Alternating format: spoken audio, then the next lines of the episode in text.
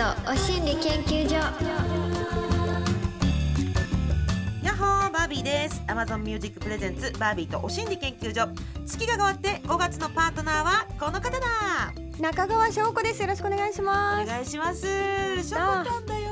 バービーさん会いたかった。本当いやーほんとずかお茶しようお茶しようって言っておきながら、に、ずーっとずるずる2年ぐらい経ってます。2年はやばい2年はたまになんか私が相談したりとか会いましょうねって毎回言うのになんかタイミングがねどうして？タイミングが合わなくって逆になんか、あのちょっと昼帯とかですれ違うような時とかもちょっと体調崩された時とか私が行ったりとか。そうそうピンチヒッターそう逆にこうなんかこういろいろやっていただいたりとかでやっぱ同じ事務所なんでね。ね助け合いというか。助け合いで。も普通にお友達として仲良くしたいので、これを機にねやるねように。嬉しい。おいしゃべりできたらいいなと思います。お願い。しますちょっとなんか皆さん新鮮な方もいらっしゃると思うので、はい。紹介をさせていただきます、はい。中川翔子さんは1985年東京生まれ。歌手タレント声優女優イラストレーターなどなど活動は多岐にわたり 乗り切った。ありがとうございます。YouTube チャンネル中川翔子のおは登録者数現在なんと97万超ありがとうございます。音楽活動も精力的に行っており人気アニメや映画の主題歌も担当芸能活動20周年を迎えられたとのことで写真集「ミラクル未来」やベストアルバム「超ショコタンベスト」発売などこれまで以上に貪欲に活動されていますいやーいっぱいありがとうございます。いや自分で押すシステム新鮮。そう。これをねパパパパパッとあの、ねえ押した押したい時に、はい、押してってくださいいやちょっとすごい盛りだくさんですね。今年20周年？20周年なのかでもなんかうん。子役のことをカウントする人としない人いるじゃないですか。かカウントするとよい子さんと同期みたいになっちゃうからそれは違うってなって。いやいやなんかわかんないですよ。ふわっとしてて最初うちの事務所に入る前にジャッキー・チェン事務所に入ってクビになってそれカウントしてなかったりとかするから微妙なんですよ。でも本当にそうジャッキー・チェン事務所日本支部が昔あって 仕事なさすぎてクビになるみたいなのがあってすごいそれってみんな知ってることなんですか？私初めて聞いたかも。マニアなあのすごい調べてくれてる方は知ってるかな？みたいな。ちょっと待ってそこから動けないんですけどいやなんとか かんとかやってこれました。務所があったっていうのをその若い時に知ってたってことですか、そうなんか母が飲み屋をやってて、あ。それでなんかその飲み屋にジャッキー・チェン事務所香港の人が 今度日本に日本支部を作るんだけど誰かいい子いないかなみたいな言ってて「はいうちの娘がジャッキー・チェンマニアです」みたいなええ感じで手を挙げて入ったけど仕事なさすぎてうん。クビになる。えー。からのうちの事務所に入ってからもうん。なんかミスマガジンっていうグラビアでデビューしたんだけれどももうめちゃめちゃ短足だしグラビアの即戦力来たぞみたいなマネージャーさんたちが言ったのにはい。全然仕事取れずやっぱりあの子クビにした方がいいんじゃないのみたいなえー。感じでうんもうギリギリだったのがなぜか20周年を超えてありがとうございます。皆様のおかげです。ご苦労されたんですね。本当に。SNS のおかげでなんとか息ができましたね。そっか。うん、もうなんか元祖ブロガーっていうか。ブログの女王みたいな言っていただいてたことがあったんですけどもあと秋葉の女王みたいな。でも秋葉ほとんど行ったことがなくて。え？なんかふわっと言われたみたいな。そうなんですよ。界隈っぽいだろうっていう雰囲気だけで。そうオタクイコール秋葉みたいな。中野ブロードウェイ派だったから全然なんかえー。はい。本当はそんなことないよみたいな細々と息してまいりましたが、うん。えなんかあの個人的な興味でその、うん。渡辺に入ったのはうん。どうしてなんですか、渡辺に入ったのは、うん。それこそその母のお店で働いてた方がなんかタレントさんで,、うん。で芸能界に顔が利くみたいな方がいて、はい。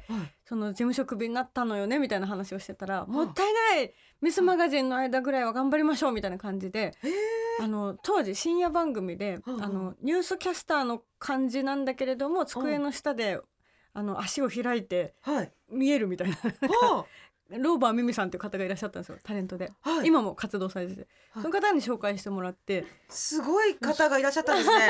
ちょっと待ってあのニューコンプラス的にすごい時代だなって。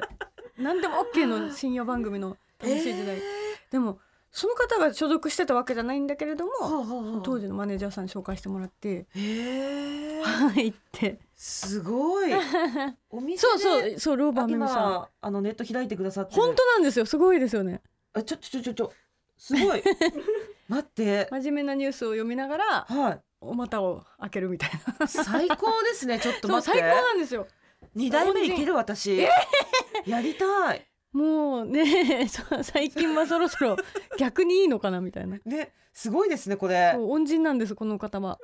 かっこいい。ねめちゃめちゃキャスターのパキッとしたスーツ着てるのにお股開いてニュース読んでるあそういう方がいらっしゃったんだ。そうなんですよ。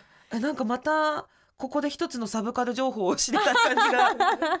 えー、2000年代ぐらいまでは OK な感じありましたよね確かに。うん本当ですね。いやーいろいろと流れ流れいてや紆余曲折もうギリギリ首候補みたいなの何度もあったけどなんとかやってこれましたね。えー、すごい。それでこの数えてからだと20周年ってことになるけれども、うん。って感じでそうですね。忙しいですよねじゃあ今年。いや今年はそうですね。20周年とかあと5月5日今週末いよいよなんですけどそのバースデーでもあるししかも今年が日比谷野音の100周年なのでなんとえー「ショコタンフェス」というコンサートを開催させていただくことになりましてすごっ。なんかなかなかこのぼっち人生で友はい。達少なかったのに、もう数少なき、でも素晴らしい皆様が集まってくれます、ゲストに相川七瀬さんやはい。江頭2時50分さんや友達？平野綾さんやリトルグリーモンスターちゃん、はい。皆さんなど来てくれます。あの関係性がある方がゲストっていうこと 関係性はすごいあるんですよ。すごいあるんですか？そう相川七瀬さんは母がすごい仲良くなってくれて、お母さんすごいですね。なんかもそうういろないろと。もう母めっちゃ陽キャでえー。もう40年ぐらいその飲み屋をやってたってこともあり、はい。なんか科学者の人が論文出してたのかな？陽キャから陰キャが生まれることもあるみたいな。あ 母は友達マジで100人とか。てか、はあ。今回のフェスにも友達300人呼んだって言ってて、えー、よくないですか？すごい。若手だったらその人絶対投票で優勝できるぐらいですね。そう。300人お客さん呼べたら。そうもう CD もいつも友達みんなで買ってくれたりとかしてオリコン動くやんぐらい。そう。本当動いちゃう。で相川七瀬さんはその母とも仲いいのでうちに遊びに来てくれて私があげた春巻きを食べてくれたことあります。あら家族ぐるみのお家付き合い。族ぐるみ。で頭2時50分さんは YouTube を始めたきっかけで初めてコラボできたのが江頭さんではい。でこの芸能界の20周年の中ではい唯一お会いできなかった。でも母が「このエガちゃんはね一番面白いんだよ」ってもう義務教育で教えてくれてた。そんな江頭さんと共演できたことが一番の親孝行だったので。義務教育で江頭さんが一番面白いって教えられてた一番面白いのはエガちゃんだよって子供の頃から教わっててで本当に江頭さんがはいその中野にパチンコ屋の営業に来てくれた時に母が見に行ったらはい。江頭さんが母を押し倒して馬乗りになりディープキスをするっていう、事件があってそっからのご縁があるんですよちゃんと。ご縁なのそれ。大体母から始まっていて。そうなんです。えー、い。でも江頭さんも覚えててくださってそれを。あー。なんか母がその名刺を渡したらはい律儀にそのスイッチオンの映画ちゃんモードの時はうわーってなるけどは終わった後母の携帯に電話かけてきていはい「江頭ですけどさっきごめんなさいね」って なんかオフモードで電話くれて嘘。で覚えててくれていまだに。なので親子でお世話になっているので。で今回は江頭さんだけどもちゃんと真面目に歌うっていう形でえー。参加してくれるんでもうこの日しか見れないと思いますこの姿は。あそうなんだ。はい。あの真面目に歌う YouTube の企画私も好きで、江頭さんがね。人に優しくとかね、うん。歌って。な泣けますよね。そうかっこいいんですよ。はあえね。それライブでやってくれんの？そうライブでガチでバンドを背負ってやってくれるので、これはあたおかの皆さんもぜひ見に来てほしいですね。本当ですね。そうなってくると、うん、リトルグリーモンスターはどんな顔して歌えばいいの？みたいな。確かに。もうもう多分宇宙の歴史でリトグリと江頭さんが共演するみたいのはうん。この日だけなんではないかと。大丈夫かな？リトグリ馬乗りになってディーブキスされないかな？やばいやばい。ちょっとあのリトグリのマネージャーさんにガードお願いしたいけれども。そうです江ね頭さんはねうん。ブリーフ団も来てくれるみたいなんでちょっと。いや今回壁も天井もないから出しちゃったらガチでアウトだなと。本当に本当ですね。でも責任はショコタンフェスが背負わなきゃい私？えー、どうしよう。けないでもね江頭さんのスイッチ入っちゃったらどうなるかわからないっていう。そうなんですよね。エガフェス去年のエガフェスも見えてましたからね。あそうなんだ。客席から？そう。あの全然見えてたしあのステージからも見えてたけどあたおかの皆さんが優しいから通報しなかったんだと思うんですよね。あー好きですもんね。見たいもんね。そう。うん。優しい世界になることを願うしかないけれどもどうなっちゃうんだろで日比谷一応ちょっといろいろと国の要人が集まるところの近くだから。うそう。100周年結構あのピリピリしてる感じなんで。ね大丈夫かな？ねえ。うん。連行されないように祈っておきましょう。ねギリギリを攻めたいと思います。いやーちょっとなんか いろんな イベント盛りだくさんのしょこたんをお迎えしてはい。今月はやっていこうかなと思っております、お知らせの後は今月のテーマメールポポポーンと紹介していきます、Amazon Music Presents バービーとお心理研究所バービーとマンスリーパートナーそしてリスナーの皆さんは研究員。いろんな経験からたどり着いた心理をシェアして気持ちよくご機嫌に生きていこうというお心理トークプログラム。毎週火曜日10時には Amazon Music 限定でさらにディープなはみ出しトークのポッドキャストを配信中。Amazon Music Presents バービーとお心理研究所。パーソナリティのバービーとマンスリーパートナーの中川翔子です。はい1ヶ月よろしくお願いしますことで1周年を迎えたお心理研究所が週替わりでお送りする今週の今週だって今週の研究テーマはこちら。分かっちゃいるけどやめられない。えー、押してみあーたやあ初押し。った。あーちょっとなんかいろいろと分かっちゃいるけどやめられないことを日常に転がってると思いますけど、うん、この番組ってうん。本当にマジで周りの人に言えないことをちゃんと書いてくれるんですね みんな。びっくりして始まる前に。見たらガチやんみたいな。ね、メール一覧を今プリントアウトして素晴らしいリスナ読んでいただいてーさんたちですねますけども、はい、しかもうん。皆さん長文で、そうそうそうそうそう。これほ本当にマジでみたいな、ねえ。物語よりすごいよ皆さんの人生、すごいよ。これなんかあのこういう風にやるようになったきっかけも、うん。ズーム飲み会っていうのやったんですけど、はいはい。その時にみんな顔出してんのに爆弾発言が止まらなくって えだったらもうちょっとみんなからもっともっと聞いてみようかみたいな感じになっうてこういう感じに今なってるんです。素。晴らしい。はい。ちょっとでは全国のリスナー研究員さんから報告メッセージ届いているので、紹介していきましょう。リスナー研究員はるるさん賞味期限切れのものを食べること。もちろん自己責任です。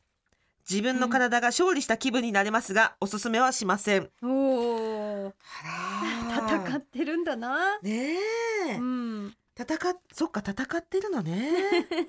気持ちとも戦っていますよね。分かっちゃいるけどやめられない。食べちゃダメだけど。って、いやでもなんかまあみんなあえては言わないけど、うん。ふわっとはやってるんだろうな、いやそりゃそうですよ。うん、卵とか曖昧ですよね。なんかいつまでいいのみたいな、卵ね。うん、卵は結構いける説ありますよね、うん。焼いたら全部 OK 加熱で OK えあのすごい聞きたいことがあるんですけれども、はい。その冷凍だといつまでもいける説と、実はあ。ーなんか最近冷凍王子っていう人に会ったら、うん。お肉は1ヶ月で入れ替えないとダメって言われて、ただへなんかいいお肉を食べられなくていつも、冷凍してある去年の春に中山秀さんにいただいたはいいいお肉が今もまだあるんだけどまだ食べていいのか？去年の春。あっちゃーもう一周年迎えましたね。でももったいなくてなんかもう本当にケチでなんか貧乏症で食べらんないんですよいいお肉が。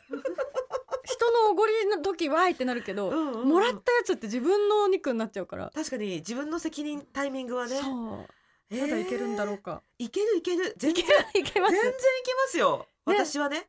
多分私は、あのー賞味期限っていう感覚がバカになってるタイプの人間だからバグってる。全然大丈夫だと思っちゃうタイプ。あのうんうん。ラップしてるんだけどラップが効いてなくて密封が効いてなくて一部変色したりすってたりするところあるでしょ、うん。ああいうのがあるやつはそこを切って食べます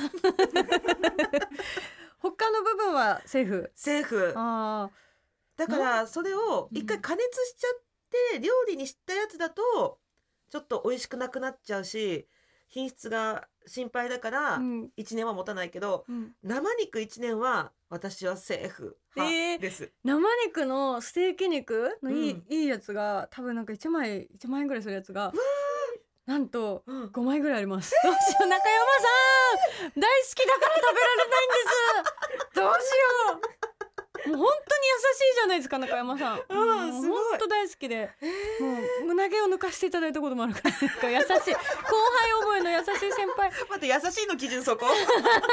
胸毛抜かせてくれる。それで怒らない人いないじゃないですか。優しい。大好き。だえー。けどそういただいたまま。中ヒデさんだと思ってもうそれは食べるしかない山さんいただきますよ。そろそろ一年見守ったので。肉だと思って食べそびれちゃた。った。えー、でもなんかそのあのーすごく持ち越してしまった時は、うん。なんとなく発酵食品につけたら OK 説も私の中であって酒粕とかえっとちょっと味噌漬けとかぬかをちょっと避けといてぬか漬けにするとか古くなったタンパク質は発酵食品の中に入れてしまえば OK 説も私の中であるそうなの？書いてあるわけじゃないけどバービーさんの中で塩麹塗るとかあそうそうそうキムチで挟むとか。はい。っあていうのがありですか？皆さんってとこ聞いてみたい。でもなんかそれ聞いてたらお腹がグーってなりだしたから 今しょこた？んマイクに入 った。ありな気がしてきた。やってみたらいいのかな？うん。ねちょっと不安不安がちだけど、はい、皆さんのも聞いてみたいとこです。ねえちょっとすんごい来てるからねねポンポン読んでいきますね。うんリスナー研究員まさぴよさん私の分かっちゃいるけどやめられないことは手鏡片手に毛穴に詰まった角栓を毛抜きで引っこ抜くことです。うんスポッと気持ちよく抜けてそこにぽっかりと穴が開く光景がとても好きです。また引っこ抜いた後の角栓の先端を観察するのも好きです、うん。毛穴が目立つようになるとも聞くけれども生まれたての赤子と比べたらみんな毛穴パッカンしてますから。なので私は今日も角栓を引っこ抜きます。ちなみに大きく育ってから引っこ抜くのが至高なので頻度はそんなに高くありません時間泥棒だなってくらいには楽しんでいます。あ楽しんでるね。ー わかるな。あなんかー美容の観点で言うと毛抜きでやるの良くないって言うけれども、うん。うん。やっちゃうな、うわかるん、な、それ用のうん、細いやつ買っちゃったもんな私。毛抜くためのいいやつ。この角栓だけを抜くためのえー？すっごい細い毛抜きがえー？よく最近なんかこう SNS とかの広告ではいはい。中国の嘘みたいな広告ってすごいいろんな種類あるじゃないですか。ファンデーションとか下地とかで毛抜きとかうんうん。その類で毛抜きがあって、はい、スポスポ抜けてるのその角栓が。えー、でこれなら絶対逃がさないみたいなその3種類ぐらいの細い毛抜き買っちゃってでめちゃめちゃやっぱ取れるんですよ。え。ー、やっぱ絶対に逃さないの。掴んで引っこ抜く。そう。え。ー、でやっぱちょっと一瞬ハマっちゃったことはありましたね。どこのです？鼻とか？鼻とか、うん。あの夫の背中を借りて、え。ー、でもなんかこういう、うん。そのなんだろう背中とかの、うんうん。YouTube であるんですよね。なんかうんたまに毛穴の中から黒い塊出る人いる、うんうん。ズボーみたいな。あ大好きああいうの見るのも。ああれみ見る派？見る派で耳かきのやつも見るしうん。あの耳かきの奥からうん。なんかもう壁みたいになっちゃってる人 から奥からなんなんかプラスチックの蛍光グリーンの何かの塊が出てくる人とか、そこからネットサーフィンでうん。イケメンがささやきながらみズボーって引っこ抜くみたいな動画があってそこ予約して行っちゃいましたもん。行嘘言ったんだ。っちゃって恥ずかしかっ店舗があたったんだ。そう。えー、気になるそこ。あと私よく一人で毛抜き全身の毛を抜くのは好きなんだけれども、うんうん。なるべくノールックで抜く。あの手のギリギリ届かないところみたいな。うん。あのノールックで抜くの？ススカスカってなるけど掴んだ、あー抜けたみたいな。めちゃめちゃ楽しんでるね。毛抜き系大好きでもうあこんなとこにも生えてんの私みたいなのとか。そういうのをあの鏡とか使ったら負けみたいな。やりますね。まあノールックがねどの場所なのかがちょっとまあ ぼやーっとね、はい。うん。な感じでね、はい。あのあたりですね。なあのあたり、うん。いやー確かに角栓はやめられないよな。やめられない大好き。わかる。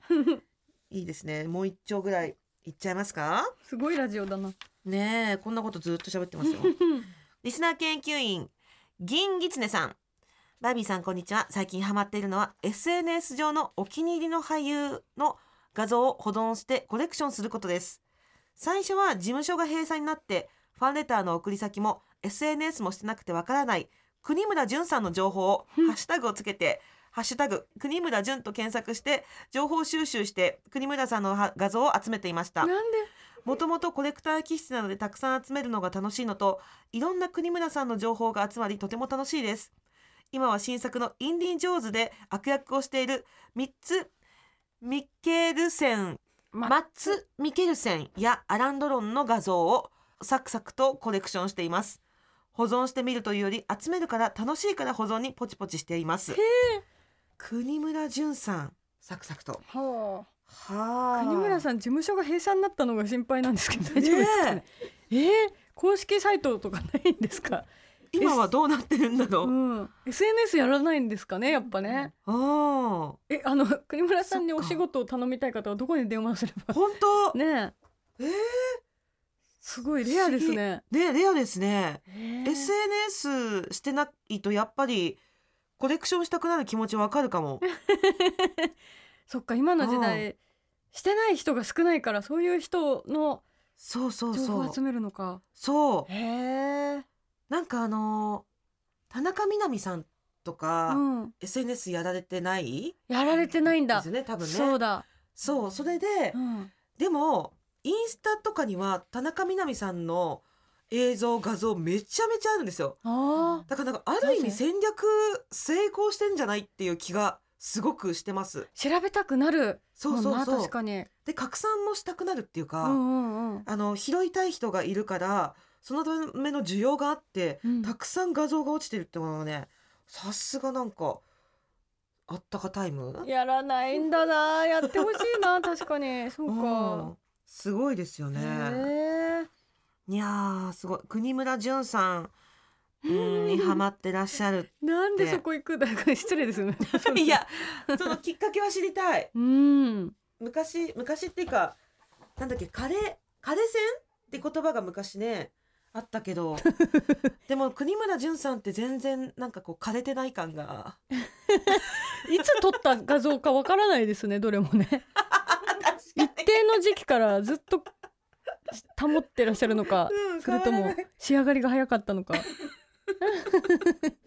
あ本当だ、うん、変わらないなずっなんとかすごい悪役の時とすごい善人の時とどっちもあるのがすごい、うんうんうん。えー、こんなにいっぱい画像見たの初めて国村さんの。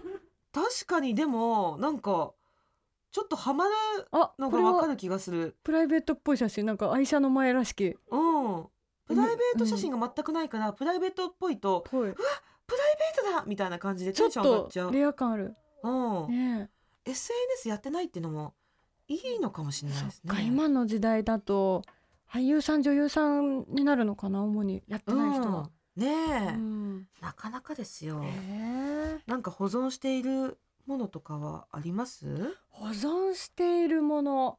そうだな、ジャッキー・チェンさんがもともと好きなんあですよね。ジャッキー・チェンさんはよく保存するし、うんうん。なんだろうなレッサーパンダとかマヌルネコとか。マヌルネマヌルネコは保存しますね。ピンタレストっていうアプリで。コわかる。私うん。もマヌルネコ保存してる、めちゃめちゃ裏垢でマヌルネコのアカウントフォローしてますわなんか。あそうなんだ。こあ。れは子猫の時からね顔やばいですよね。マヌルネコ。超可愛い。うんマヌルネコってやっぱ買えないのかな、うん飼えないみたい。やっぱ凶暴らしいし。そうなんだ。あとはエイの裏側とかかな。にっこりしてる風に見える。えーの裏側。すごい。私もなんか巨大生物ばっかり保存してる時期があったな、謎にイカとかダイオウイカの目玉のところ。そうそうそうなんかそういうの気になっちゃう。人に見せれないかもな。確かに。メダフォルダうん。なんかあの個人的なものがねたまりにたまってますよね保存ボックスっていうのは。そう。そこはちょっとオフレコな感じで教えてくれてありがとうございます。といったあたりでそろそろお時間のようです。ちおょっと他にもたくさんあるのではみ出しポッドキャストの方に持ち越したいと思います。他のやつ大人ですね。すごいね ディープな内容盛りだくさんです。みんなやってるな。すごいな。ここで Amazon Music からお知らせですこの放送の音声は Amazon Music のポッドキャストでも配信されてますよと毎回お知らせしているんですがしょこたんポッドキャストについて改めて教えてもらえますか？はいポッドキャストとはインターネットで聞ける音声コンテンツのこと。この番組も放送後にアーカイブ化されていつでも好きな時間に聞けるようになるんです。そうなのよ。あー聞き逃しちゃったなーっていう放送とかもう一度聞きたいっていう回とかも Amazon Music に行けば自分の好きなタイミングで聞けちゃうんだよね。はい Amazon Music のすべてのストリーミングサービスで聞けちゃいますよ Amazon Music フリーとか Amazon Music プライムとか Amazon Music アンリミテッドとかいろいろあります。このラジオの音声もそれから放送には入りきらなかったあんな話やこんな話いつでもどこでも楽しんでね。ぜひぜひ Amazon Music アプリをダウンロードしてバービーとお心理研究所で検索してみてくださいね。番組フォローもよろしくね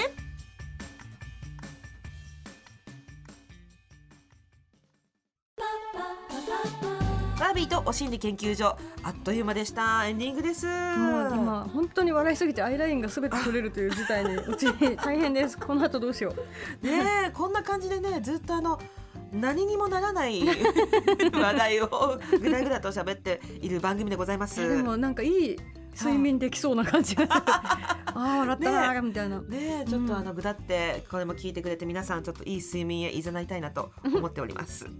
お心理研究所ではリスナー研究の皆さんからのメッセージを大募集中。メッセージテーマは番組公式 LINE と Twitter でお知らせしていますリスナー限定イベントなど番組公式 LINE でお知らせしていく予定なので LINE アプリからお心理研究所で検索してお友達登録よろしくね。メッセージが採用された方にはお心理まんまるステッカーをプレゼント。はい。まん丸は本当にまん丸で私のビーチクサイズでございます。もちろんメールでも 受け付けております。アドレスはおしんりアットマーク tbs.co.jp おしんりの綴りは OSHINRI です。皆さんからのメッセージお待ちしております。そして Amazon Music では放送では話しきれなかった私たちのディープな体験談や今シェアしたい意見や思いを盛り込んだ Amazon 独占バービーとはみ出しお心理研究所も同時に配信中。更新はこの後火曜日夜10時。詳しくは番組ホームページをご覧ください。最後にしょこたんからお知らせはありますか？はいいよいよ今週末に迫ってきました。5月5日えー日比谷野音で開催しますショコタンフェス。豪華ゲストの皆さんとこの日だけのコラボ歌唱もあります。ガチの音楽フェスです。皆さんぜひ生で伝説を目撃しに来てください。はい夜音で待ってます。ということでバービーとお心理研究所今夜はここまで。お相手はバービーと中川翔子でした。はみ出しポッドキャストも聞いてね